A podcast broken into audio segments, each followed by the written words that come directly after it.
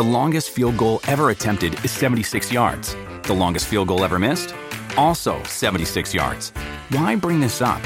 Because knowing your limits matters, both when you're kicking a field goal and when you gamble. Betting more than you're comfortable with is like trying a 70 yard field goal. It probably won't go well. So set a limit when you gamble and stick to it. Want more helpful tips like this? Go to keepitfunohio.com for games, quizzes, and lots of ways to keep your gambling from getting out of hand. Liderazgo con propósito. Capítulo 1. La hechura de un líder. Cuando el gobernante es entendido, se mantiene el orden. La tierra, por el hombre entendido y sabio, permanece estable. Un liderazgo bueno y fuerte, eso es lo que más necesita el mundo de hoy. Donde quiera que miramos, desde nuestros gobiernos hasta nuestros negocios, vecindarios y hogares, nos encontramos rodeados por los devastadores resultados de la inestabilidad, la indecisión y la corrupción. Con el gran aumento de libros y seminarios sobre liderazgo, tal vez te sorprenda la noticia de que los secretos de un liderazgo de excelencia no son nuevos. De hecho, los encontramos a lo largo de toda la Biblia. Nehemías, un hombre que vivió alrededor del año 450 a.C., es la inspiración de este libro. Escribió sobre todos los elementos del liderazgo que necesitamos hoy y dio ejemplo de ellos. Incluso lo hizo años antes de que se inventaran los seminarios sobre el liderazgo. Sin embargo, Nehemías no es el único ejemplo de los principios de liderazgo que enseña la Biblia. La Biblia nos habla de los beneficios que produce un liderazgo bueno y sólido. Cuando el gobernante es entendido, se mantiene el orden. Observa en particular que la palabra habla de un gobernante entendido y de un orden que se mantiene. Las naciones, las familias, los negocios y las iglesias solo son fuertes y permanecen cuando hay un buen liderazgo. La Biblia al día dice, con dirigentes honrados y sensatos hay estabilidad. En medio de tanta conmoción y cambios repentinos que hoy vivimos, la estabilidad ha de ser el puntal que nos permita sobrevivir como sociedad. Solo hallaremos estabilidad por medio de un liderazgo bueno y firme. Eso significa que necesitaremos más personas dispuestas a reconocerse como líderes y listas para aprender principios bíblicos de liderazgo, aceptando a su vez el desafío. Esa es la razón por la que escribí este libro. En la pirámide del liderazgo se produce estabilidad cuando aumenta el número de líderes de igual forma que las tareas correspondientes. Si las tareas exceden al número de líderes, la pirámide se derrumba. Con los principios que examinaremos en este libro vas a aprender la forma de impedir que te aplasten. Nehemías será nuestro guía en este emocionante recorrido dentro de los principios del liderazgo. En este primer capítulo veremos su trasfondo personal. Pero antes, quiero explicarte lo que me ha motivado a escribir este libro. Esto es lo que llamo los principios de liderazgo de Warren. Nada sucede hasta que alguien proporcione liderazgo. Es una ley de vida. La historia lo demuestra. Mientras no apareció un hombre llamado Martin Luther King y dijo, tengo un sueño, el movimiento de derechos civiles de Estados Unidos no era nada. El programa espacial de la NASA casi no existía hasta que el presidente John F. Kennedy dijo, vamos a poner un hombre en la Luna antes que termine esta década. Todo se edifica o se derrumba según sea el liderazgo. Cuando un hombre llamado Ray Crack dijo, quiero comida rápida a buen precio y en un ambiente limpio, fue cuando nació toda una industria llamada de comida rápida. La iglesia Saddleback comenzó porque Dios me dijo, Rick, quiero que seas líder y pongas a andar esto. Cuando en tu familia hay problemas, no sucede nada hasta que alguien asume el liderazgo y dice, vamos a hacer algo al respecto. Todo se edifica o se derrumba según sea el liderazgo. A lo largo de toda la historia, e incluso en el mundo actual, la mayoría de los problemas se remontan a la falta de líderes competentes. El mundo necesita líderes preparados. En el libro de los jueces encontramos siete ciclos. Un día las cosas marchaban bien y la vida tenía un aspecto bastante bueno, pero al día siguiente andaban por el suelo. Vemos que este esquema se repetía una y otra vez. En el último versículo del libro de jueces la palabra lo resume así, en aquella época no había rey en Israel, cada uno hacía lo que le parecía mejor. Donde no hay líderes, la gente hace lo que mejor le parece. Y la consecuencia de esto es la inestabilidad. Liderazgo es influencia. Dicho en una sola palabra, el liderazgo es influencia, para bien o para mal. Si alguna vez has visitado el patio de recreo de una escuela, o te has sentado con un grupo de adolescentes, a los cinco minutos ya sabrás quiénes son los líderes, basta ver cómo se relacionan entre sí. Si has estado alguna vez en una reunión de comité, es probable que hayas descubierto que muchas veces el líder no es el presidente del comité. El líder es la persona a la cual todos se mantienen mirando con el fin de averiguar lo que piensa. Cada vez que influimos sobre otra persona estamos asumiendo liderazgo. El apóstol Pablo comprendía esto. Sabía que se había convertido en un modelo para los demás creyentes. Pablo entendía que Timoteo lo admiraba y quería que él viera que mientras recibía su influencia estaba influyendo sobre otros. Por eso escribió en Primera de Timoteo 4:12, que nadie te menosprecie por ser joven. Al contrario, que los creyentes vean en ti un ejemplo a seguir. El liderazgo no es una cuestión de edad.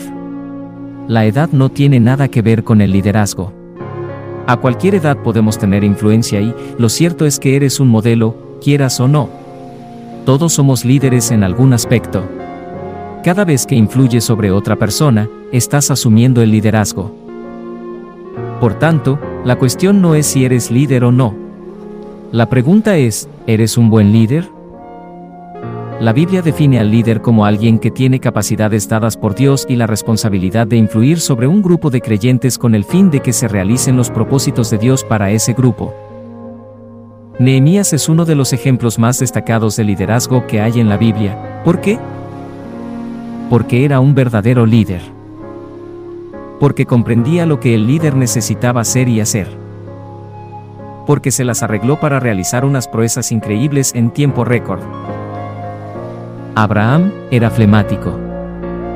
Cada uno de ellos era único y totalmente distinto a los demás. Y Dios los usó a todos. El liderazgo no es cuestión de personalidad. No es necesario que seas extrovertido, sanguíneo o colérico para ser líder. Lo que sí se necesita para el liderazgo es carácter. Es la única cosa que tienen en común todos los grandes líderes. Cuando una persona carente de carácter llega a un puesto de liderazgo, esos efectos de carácter causan su caída. Todos lo hemos visto pasar. Nehemías era un hombre común y corriente que hizo cosas extraordinarias para Dios porque tenía carácter. Ese es el hombre que descubriremos al estudiar su vida. A base de examinar las acciones y los ejemplos de otros líderes, podemos aprender de ellos. Sin embargo, no podemos imitar la personalidad de otro. Dios nos creó con una forma única. Cuando tratamos de imitar a alguien, nos consumimos. Así como las personas son distintas, también lo son los líderes. Su rasgo común está formado por la credibilidad y el carácter. El siguiente pasaje nos señala tres características de los buenos líderes. Tienen un mensaje digno de recordar, recordad a vuestros guías, los que os comunicaron la palabra de Dios. Considerad atentamente cuáles hayan sido los resultados de su conducta hasta su muerte, e imitad su fe.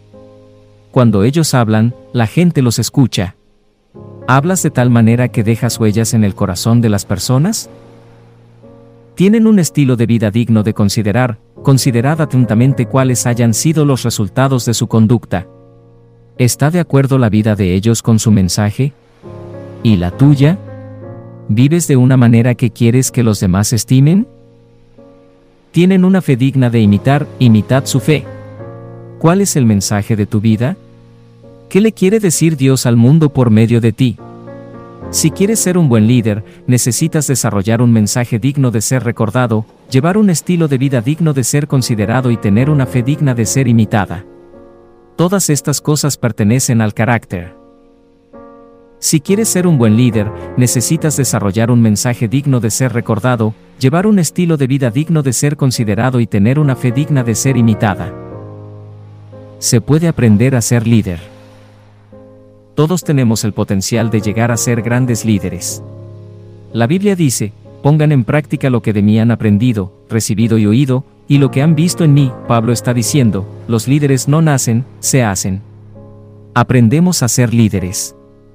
No existen los líderes natos. Las personas se convierten en líderes por la forma en que responden ante las circunstancias. Los líderes se levantan o se derrumban según las decisiones que tomen. El ministerio de Jesús refleja la alta prioridad que él le daba al adiestramiento de líderes. La palabra nos muestra, designó a doce, a quienes nombró apóstoles, para que lo acompañaran y para enviarlos a predicar. Jesús tenía un ministerio público que comprendía la predicación, la enseñanza y la sanidad. También tenía un ministerio privado, dedicado al adiestramiento de los discípulos. En el momento en que dejemos de aprender, dejaremos de ser líderes. ¿Has conocido alguna vez líderes que tienen un círculo íntimo, unos pocos escogidos que son los que más tiempo pasan en la presencia de ellos? Hasta Jesús tuvo un círculo íntimo de discípulos que recibían una atención especial. Pedro, Jacobo y Juan fueron escogidos por él para que lo acompañaran al huerto de Getsemaní y al monte de la transfiguración. Jesús sabía por adelantado las decisiones que ellos tomarían y sabía lo que les podía pedir. En Gálatas, Pablo dice que Pedro, Jacobo y Juan son las columnas de la iglesia. Jesús invirtió un máximo de tiempo en aquellos que cargarían con un máximo de responsabilidad. Alimentó a las multitudes, pero se pasó la mayor parte de su tiempo dedicado a adiestrar líderes, porque el liderazgo se puede aprender. ¿Estás invirtiendo tiempo en aprender a ser líder? Puesto que estás leyendo este libro, puedes responder que sí. Ahora bien, ¿qué va a pasar cuando termines de leer el libro? ¿Qué más estás agregando a tu agenda para asegurarte de que estás aplicando estos principios a tu realidad diaria? En el momento en que dejemos de aprender, dejaremos de ser líderes. Cuando un líder deja de aprender, también deja de ser líder. Para ser eficaces, necesitamos desarrollarnos, creciendo y convirtiéndonos continuamente en lo que Dios quiere que seamos. El aprendizaje para ser líder lleva toda una vida. No digo esto para desanimarte, sino para inspirarte a estar buscando siempre maneras de mejorar. Cuando estudiemos la vida de Nehemías en los próximos capítulos, veremos cómo Dios lo preparó y lo utilizó, y cómo usó la vida de las personas a las que él enseñó. Si el hacha pierde su filo, y no se vuelve a afilar, hay que golpear con más fuerza. El éxito radica en la acción sabia y bien ejecutada. Hace falta más energía para cortar leña con un hacha sin filo, que con una afilada. Necesitamos aprender a trabajar con mayor inteligencia, no con mayor esfuerzo. La gente dice que el trabajo duro es el que da el éxito. Yo conozco muchas personas que trabajan duro, y sin embargo, no tienen éxito, porque no han aprendido a trabajar con mayor inteligencia. Todo lo que hacen es trabajar esforzadamente. Si el hacha pierde su filo, y no se vuelve a afilar, hay que golpear con más fuerza. El éxito radica en la acción sabia y bien ejecutada. El hecho de que estés leyendo este libro y examinando estas lecciones sacadas de Nehemías dice más acerca de ti que acerca del autor dice que estás interesado en aprender a ser líder. La persona que piensa que ya sabe todo lo que necesitaba saber, se va a quedar atrás. El que dice, necesito aprender, necesito crecer, es el que va a tener éxito. Hay una razón especial por la cual Dios ha puesto este libro en tus manos. El que lo estés leyendo ahora es evidencia de que Él tiene un propósito para tu vida. Te diseñó para el liderazgo. Quiere que influyas en la vida de los demás. Veamos. El trasfondo de la historia de Nehemías. La ciudad de Jerusalén fue destruida en el año 586 a.C. Los judíos que vivían allí fueron deportados a Babilonia, hoy en día le damos el nombre de Irak a ese lugar. Debían estar en el cautiverio durante 70 años, pero en el 537 se le permitió a un primer grupo que regresara. En el 516 se reconstruyó el templo de Jerusalén, Esdras fue el líder del segundo grupo de judíos que regresó a Jerusalén en el 458. Luego, en el 445, Nehemías pidió autorización para volver a Jerusalén con un tercer grupo, a fin de reconstruir los muros de la ciudad. En aquellos días, las ciudades estaban protegidas por los muros que las rodeaban. Si un enemigo atacaba la ciudad, le podía tomar hasta seis meses abrirse paso para entrar, gracias a esos muros. Cuando Nehemías entró en escena, los muros de Jerusalén habían estado destruidos durante décadas, ya para entonces, los judíos habían estado viviendo en cautiverio en Babilonia durante algún tiempo. Finalmente se les permitió ir regresando poco a poco, y después se les permitió reconstruir el templo. Pero la ciudad seguía en ruinas y los muros seguían siendo un montón de escombros. Esto creaba dos grandes problemas, los habitantes estaban indefensos. Sin protección alguna, los habitantes eran vulnerables ante los ataques y las provocaciones. Al saberse indefensos, también se sentían desalentados y derrotados. Cuando un ejército entraba a una ciudad y se apoderaba de ella, lo primero que hacía era destruir sus muros. Era un símbolo de la derrota y el desamparo. Jerusalén, con sus muros destruidos, era una deshonra para el pueblo de Dios. Les decía, Dios los ha abandonado, muchos de ellos creían que lo había hecho. Al fin y al cabo, su cautiverio era consecuencia de su desobediencia. Dios había dicho, si no comienzan a comportarse como el pueblo escogido que son, yo voy a permitir que entre a su ciudad una nación enemiga. No se comportaron como era debido, de manera que él permitió la entrada. La nación enemiga. Dios cumple lo que promete, ahora estaban de vuelta y hasta habían reconstruido el templo.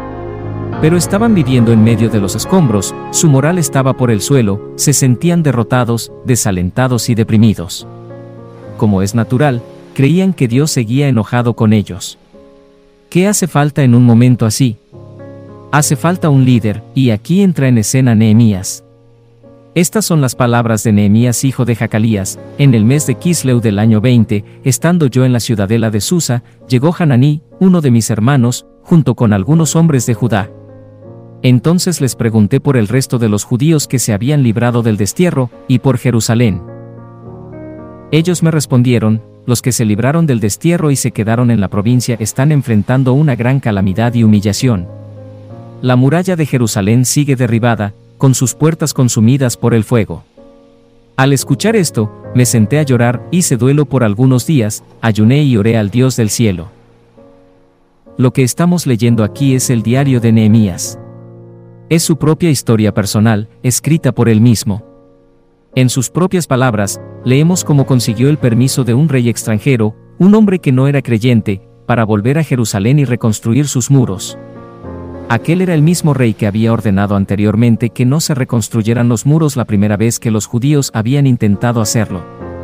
Tal vez hayas tenido la experiencia de tratar de cambiar la manera de pensar de alguien después que te ha negado con gran firmeza lo que le pedías. No es fácil. Nehemías hizo que eso sucediera. En este notable diario personal vamos a poder mirar al interior de este líder. Estando yo en la ciudadela de Susa, Susa no era la capital del imperio persa, sino más bien una especie de palacio veraniego. Nehemías nos dice, en aquel tiempo yo era copero del rey. Así se ganaba la vida. Eso era él, un copero, en el Antiguo Testamento se conoce a este rey por tres nombres distintos. En algunos lugares se le llama Artajerjes, que significa gran rey. En otros se lo llama Azaras, que significa padre venerable. En el libro de Daniel se le da el nombre de Darío el Medo. Esto nos dice algo sobre la forma en que consideraban los pueblos a sus gobernantes en aquellos días, ya que un solo hombre era conocido con tres nombres distintos. Es probable que Nehemías, al ser copero del rey, ocupara el segundo puesto en importancia dentro del reino. El copero del rey era una combinación de primer ministro, guardaespaldas, agente personal de seguridad y ayudante del rey. Era la persona en la que más confiaba el rey. El título de Nehemías se origina en la parte de sus responsabilidades que incluía la obligación de probar el vino antes que lo bebiera el rey, para asegurarse de que no estuviera envenenado. En aquellos días los intentos de asesinato eran cosa común. Si caía el copero, el rey sabría que se trataba muy probablemente de algo más que un simple vino en mal estado. Había muchas personas a quienes no les agradaba Artajerjes, así que el oficio de Nehemías era bastante peligroso. Dios siempre tiene su manera de poner a su gente en la posición necesaria y en el momento preciso, Nehemías tenía que ser totalmente leal y digno de confianza, y Artajerjes le había confiado su propia vida. Aunque es probable que Nehemías naciera en Babilonia durante el cautiverio, no era persa, sin embargo, ocupaba el segundo puesto en autoridad y era una gran figura dentro del gobierno persa. Dios siempre tiene su manera de poner a su gente en la posición necesaria y en el momento preciso, Hananí, uno de los hermanos de Nehemías, acababa de regresar de un viaje a Jerusalén. Puesto que Jerusalén está a una distancia de entre 1300 y 1600 kilómetros de Susa, es probable que le hubiera llevado unos dos meses hacer el viaje a lomo de camello, atravesando el desierto, un viaje nada fácil. Nehemías le pidió noticias a Hananí. Quería saber todo lo que le estaba sucediendo a la familia en Jerusalén. Solo traigo malas noticias, le dijo Hananí. El pueblo está deprimido, nuestros parientes están desalentados y los muros siguen en el suelo. Han reconstruido el templo, pero toda la ciudad está en ruinas. Están invadiendo la ciudad y el pueblo está realmente desalentado. Malas noticias, hermano. En el versículo 4 vemos la reacción de Nehemías. Al escuchar esto, me senté a llorar, hice duelo por algunos días, ayuné y oré al Dios del cielo, Nehemías se siente triste con las noticias y avergonzado por el pueblo de Dios. En los versículos siguientes leeremos su oración también veremos que no oró una hora solamente, ni siquiera un solo día. Las escrituras dicen que oyó las noticias en el mes de Kisleu, y fue en el mes de Nisan cuando el rey lo dejó ir. Había estado orando, llorando, ayunando y lamentándose durante cuatro meses. Es claro que se había tomado en serio aquellas noticias, y que las guardaba en lo más profundo del corazón, Nehemías es hombre de oración. En su diario leemos once oraciones, más que en casi cualquier otro libro de la Biblia. ¿Por qué crees que Dios lo escogió para que fuera líder? ¿Habrá tenido algo que ver su vida de oración? ¿Por qué escogió Dios a Nehemías como líder entre todas las personas posibles? ¿Por qué escogió Dios a Nehemías, el copero de un rey pagano? Hay tres razones, veamos, dos. Nehemías era sensible ante las necesidades que veía a su alrededor, Dios vio el corazón de Nehemías, y lo que vio lo hizo sonreír. Nehemías era un hombre al que le importaba lo mismo que le importaba a Dios. Él llevaba una buena vida en Babilonia. Sí, era judío, pero había nacido allí en Babilonia, durante el cautiverio. Ni siquiera había visto jamás a Jerusalén. Le debe haber parecido que aquellos problemas estaban a un millón de kilómetros de distancia pero cuando oyó hablar del pueblo de Dios, deprimido, desalentado y derrotado, se tomó en serio aquellas noticias. Los líderes son sensibles ante las necesidades de la gente que los rodea. Este es el primer principio de liderazgo que hallamos en el libro de Nehemías. Dios usa personas a las que les importe lo mismo que a Él le importa. A Dios le importó que los muros de Jerusalén estuvieran por el suelo. A Nehemías le importó lo que le importó a Dios, y eso hizo de él un líder. Bob Pierce, el fundador de World Vision, decía, quiero que mi corazón se quebrante ante las mismas cosas que le quebrantan el corazón a Dios.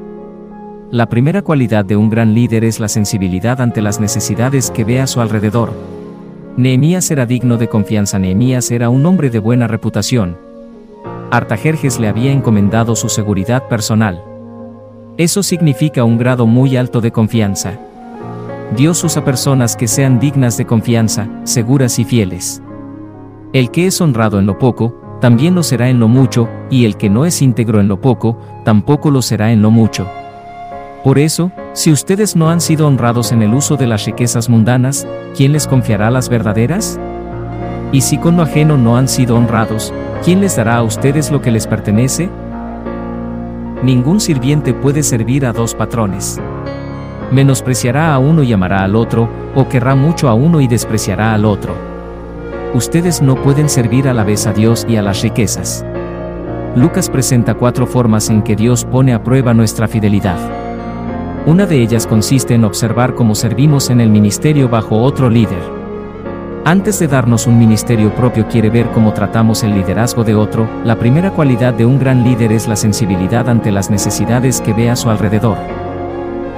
Otra de las formas tiene que ver con el manejo de nuestro dinero. La Biblia indica con claridad que nuestro estilo personal en la administración del dinero determina lo mucho que Dios puede bendecir nuestra vida. Si no se nos pueden confiar las riquezas terrenales, ¿quién nos va a confiar los verdaderos tesoros espirituales? ¿Hasta qué punto quieres que Dios te bendiga? La elección es tuya. Pídele que te haga digno de confianza y generoso, tal como él mismo es digno de confianza y generoso, Nehemías era dispuesto cuando se necesitó un líder, Nehemías dijo, yo me ofrezco. Aquí estoy, envíame a mí. Tenía el cargo más envidiable de todo el reino, y el problema estaba a 1600 kilómetros de distancia. le llevaría dos meses llegar allí en camello. Habría sido mucho más fácil quedarse donde estaba, llevando la vida fácil de palacio, pero Nehemías dice, yo voy. No soy constructor, pero voy a reconstruir los muros. Él no tenía las habilidades necesarias para ese trabajo, pero sí tenía un corazón bien dispuesto. Dios lo escogió porque era sensible y de confianza, y se había puesto a su disposición. Dios no busca tanto en los líderes las capacidades como la credibilidad, la confiabilidad y la disponibilidad. Dios no busca tanto, en los líderes, las capacidades como la credibilidad, la confiabilidad y la disponibilidad. Esas cualidades son todas, cuestión de decisión.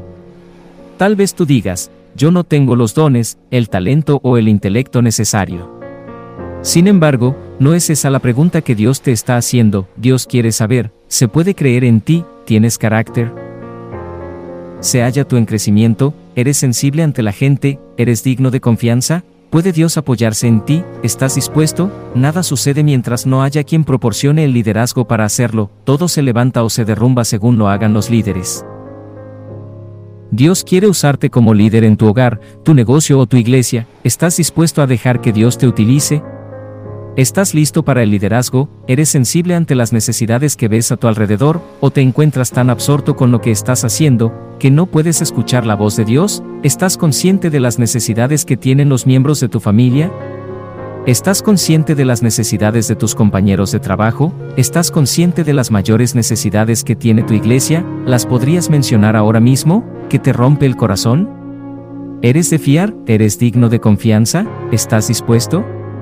Dios mío, quiero estar dispuesto a dejar que tú me uses en el lugar, momento y forma que quieras. Dios mío, quiero estar dispuesto a dejar que tú me uses en el lugar, momento y forma que quieras, si tú dices estas palabras con sinceridad, Dios te va a utilizar. Y cuando te dejes usar, Dios lo va a hacer en gran medida. En estos días que la gente está buscando deportes extremos y adrenalina, no habrá emoción más grande que la de dejarnos usar por Dios para su reino. Padre, te pedimos que nos sintamos retados por la vida de Nehemías cuando estudiemos a este hombre.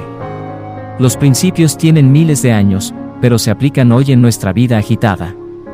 Señor, queremos ser sensibles y dignos de confianza, y ponernos a tu disposición. En el nombre de Jesús. Amén.